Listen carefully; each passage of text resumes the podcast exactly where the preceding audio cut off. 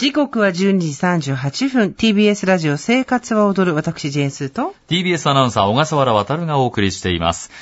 先週、今週は食べて美味しい、作って楽しい、お弁当フェスティバルと題して、お弁当作りを少しでも楽に簡単に楽しくというテーマでお送りしてますが、まあ生活は踊る総力を挙げてお弁当情報を2週にわたってお送りしています。はいさて、このスーさんこれいいよのコーナーでも、料理のプロの方々にお弁当作りの知恵を伺っていますが、今日のゲストは料理研究家で編集者の柳沢英子さんです。こんにちは。よろしくお願いします。よろしくお願いしますお久しぶりですお久しぶりです。柳沢さんはですね、2002年一人ご飯の著者としてデビューされ、52歳の時に食を楽しむ独自の食事法を始め、1年後には26キロの減量に成功。その後、リバウンドもなく太りにくい体質と健康をキープされています。忙しい人でも苦にならない簡単レシピが好評で、著書の痩せるおかず作り置きシリーズ、通称痩せおかシリーズは、累計260万部を超える大ベストセラーに、料理研究家、編集者として幅広く活躍されている方です。もうずー何年ぐらいリバウンドしてないですか？えーっと、12年すごいですかね。あ、でもちょっと今、増やし、増やしてます。あちょっ、となんか増ね、や してますって言い訳みたいなんですけど、えあんまり痩せすぎてしまうと60過ぎるとはい、ちょっと健康の方が大事なので、ちょっとぽちゃっとした感じが理想かなと思いあます。、じゃあもう自由自在っていうことですね。はい。増やすも減らすも。はい。その柳沢さん生活を踊る何度もご出演していただいてるんですけども、はい。お弁当って作られます？あ、そうですね。ち。ちっちゃい時から割と自分のお弁当は作ってたんですけど、それから仕事でも作っていたりとかするんですけど、最近はまあ、あの、自宅に仕事なので、あんまり作らないですね、ここ1年ぐらいは。はい。何か、あの、工夫してることとか注意してることってありますか？そうですね。あの、お弁当時間が経ってから食べるので、あの、水分が出ると傷みやすいのでやっぱりそこの危険性を排除して、しかも美味しくうんするっていうことをすごい心がけています。なるほど。えー、メール来ておりますね。ラジオネームは、とほほなおばさんさんからいただきました。今日休みなので私はお弁当もお休みなのですが、仕事の時は節約のため頑張って毎日作るようにしています。ところで、先日職場の人とお弁当の話になり、究極のお弁当の作り方をしている人がいることを知ったのでメールしました。その人は、1週間のお弁当を休みの日に一気に作り、冷凍しておくそうです。メニューが同じという問題を除けば、究極の作り置きだよね、という話題になりました。一度実践してみようかと思ってますが、これ冷凍なら1週間でも大丈夫なものなんでしょうかと。冷凍保存の場合は、まあ、1ヶ月ぐらい持ちますので、うんうんあの、小分けにして1回分ずつ冷凍するのがおすすめです。そうですよね。あだから全部詰めちゃって、ご飯も詰めちゃって、1回分で冷凍しても OK です。うーん。はい。なので食べる分ずつがいいと思います。なるほどはいね。おー OK ということでしたね。さあ、はい。そんなお弁当作りでございますけれども、おすすめの材料とか調理法っていうのは何かあるんですかね？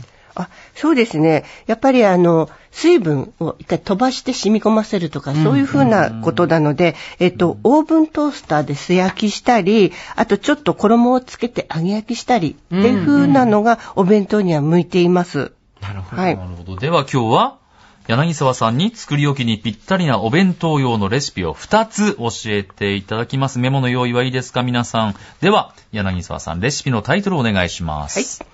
時間が経ってもしっとりジューシー。生姜が効いた鶏胸肉のしっとり焼き。うん。で来ましいやいやいやい。やいやた。鶏胸肉ってやっぱ普通にやっちゃうとちょっとパサついちゃうなっていうイメージもあるんですけど。ね、これはあの、作り置きしてても、しはい。っとりと美味しい鶏のお料理になりますので、召し上がってみてくだあ、さい。色が綺麗。はい。なんかあの優しいは、あの、うん。なんていうの？白、ピンク、白とピンク。お弁当用に冷め,、冷めた状態で持ってきてます。出来上がりはね、出来たてはね、ふわっふわなんですよ。うん。で、うん冷めてくるとしっとりな感じになります。美味しい、しっとりしてる。うん。うん。じゃ外の衣に味がついてて。あ、ね、ん食べやすいし。では私から材料いきますかね。はい、いただきます。鶏胸肉 200g。白だし大さじ1。おろし生姜が小さじ1分の1。はい。塩胡椒少々。片栗粉大さじ1から2。ごま油適量。うん。というだけですね。作り方お願いします。はい。えー鶏胸肉を一口大にそぎ切りにして、白だし、おろし生姜、塩、胡椒を揉み込みます。えー片栗粉をまぶして、ごま油で揚げ焼きするだけです。うんうんはい。カットレモンをそ、えー添えてもいいと思いますよ。はい。あ油どれぐらい使います？えっ、とですね、フライパンでやる場合は大さじ2ぐらい。うんうんで、オーブントースターとかで焼く場合は、片栗粉をまぶす前に油でコーティングして、まぶしてオーブントースター。それの時は大さじ1です。じゃあ、そんなにがっつり揚げるっていう感じでももないんですね。うそんなに揚げるの、ちょっと嫌でしょ。めんどくさいですねあ嫌でしょ私も嫌。あ、でもやっぱりもう衣に味がついてて、うんすごいな、やっぱりお弁当のおかずとしてはもう、バッチグですよね、ここれね。作り置きとしてはどれぐらい、あこれは冷蔵庫で3、4日。で、このレシピの分量は2人分なので、お弁当だと3回分ぐらいになるので、小分けして3つ分にしてやると触らないので、4日ぐらい全然持ちます。なるほど、あーなるほど。冷凍しても OK です。うん冷凍 OK はいはい。という一つ目ですね。では、柳沢さん、二つ目のレシピお願いします。はい。これ一品でお弁当が一気に華やかに。パプリカのマリネ。はい。ああ、色が綺麗。黄色と赤。うんはい。とっても簡単に作れるお弁当の副菜レシピです。いやいやいやまずはいただきますいあ、美味しい、柔らかくて。ううんん。歯応えも出もあって。うん。うん、マリネもの味もしっかりする。では、私から材料いきましょうか、これ。赤パプリカ、黄色パプリカ、早口言葉みたいでちょっと怖いな。赤パプリカ、ね、赤パプリカ、黄色パプリカ、各1個ずつ。お酢、大さじ2。で、えー、顆粒のコンソメが小さじ1以上。これだけ？はい。すんごい簡単。はい。作り方は？はい。えー、パプリカを食べやすい大きさに切って、オーブントースターで素焼きします。はいで、あとはお酢とコンソメを絡めるだけですね。それで、に、かなんか、ま、絡めるだけなんですか？そうそう漬け込んだりしなくていいんだ。しないしない。大丈夫です。そう。はい味染みてる。パプリカどれくらい素焼きしますか、そうですね。オーブントースターにもよるんですが、はいだいたい10分から15分。一応時間かかりますけど、ほったらかしなので、あの、ついてなくていいので楽です。つまり、水分、余分な水分を飛ばすってよことですね？余分な水分を飛ばして、美味しい味を染み込ませるので、水でべしゃべしゃしない。してないのよ、これ。はいね。マリネなのにしてないの。だけど味がしっかり入ってんの。お酢がいいんだ、またこれ。で、これレモン汁に変えてもいいですし、コンソメをあの中華顆粒だしに変えたり、うんごま油にしたりとか、そんな感じでちょっとアレンジしていくと無限に広がります。へー。ーこれとさっき、の鶏胸肉とブロッコリーでも入ってたらもうお弁当十分ですよあ、ね。完璧だと思います。ね、色の合わせも綺麗だし。はいいやー。あと他にどんな食材でこのマリネはできますか？はい。えっ、と、椎茸とかエリンギのキノコ類。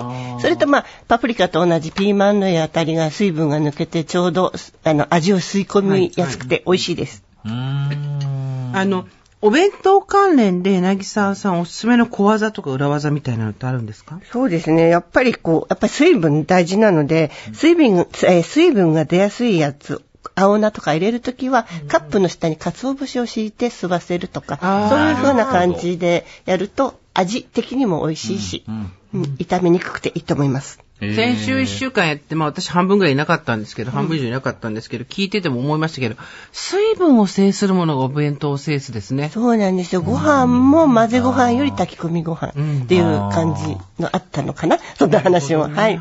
そうか、お袋に教えてあげたかったな。結構べちゃべちゃ結構べちゃべちゃ結構流れ、結構ね、川の流れのようになった。のうん結構、まあ、それが味ついてご飯も美味しかったって美味しかった。でもね、お弁当って作った時と食べる時ってだいぶ様相が違ってきますからね。なるほどね。では、柳沢さんからお知らせがあればお願いします。はい。えーし新刊のレシピ本が9月28日に小学館さんから出ます。はい。えー毎日キマカご飯、60歳からは痩せるより元気を優先という本なので皆さんぜひお手に取ってみてください。キマカっていうのは、キノコ、豆、海藻。はい。これは、こう、シュッとするよりも、健康でいる体重の方に戻していこうってことなんですかね。そうですね。やっぱり、あの、病気しない免疫力を高めに元気に過ごすというのが大事だと思っています。なるほど。結構なもう60歳種類を、こう、お作りになってるんですか？はい。あの、この豆、あの、健康的にいいと分かっても、レシピが同じになっちゃうんですね。だからいろいろ使えますよって、ちょびちょび体に入れてこうっていう感じです。はい。わかりましたということでございまして、9月の28日ですから1ヶ月後、そうね小学館から発売される毎日キマカご飯、60歳からは痩せるより元気を優先という本ご紹介いただきました。はい。というわけで今日は料理研究家で編集者の柳沢英子さんをお迎えしました。柳沢さんありがとうございました。ありがとうございました。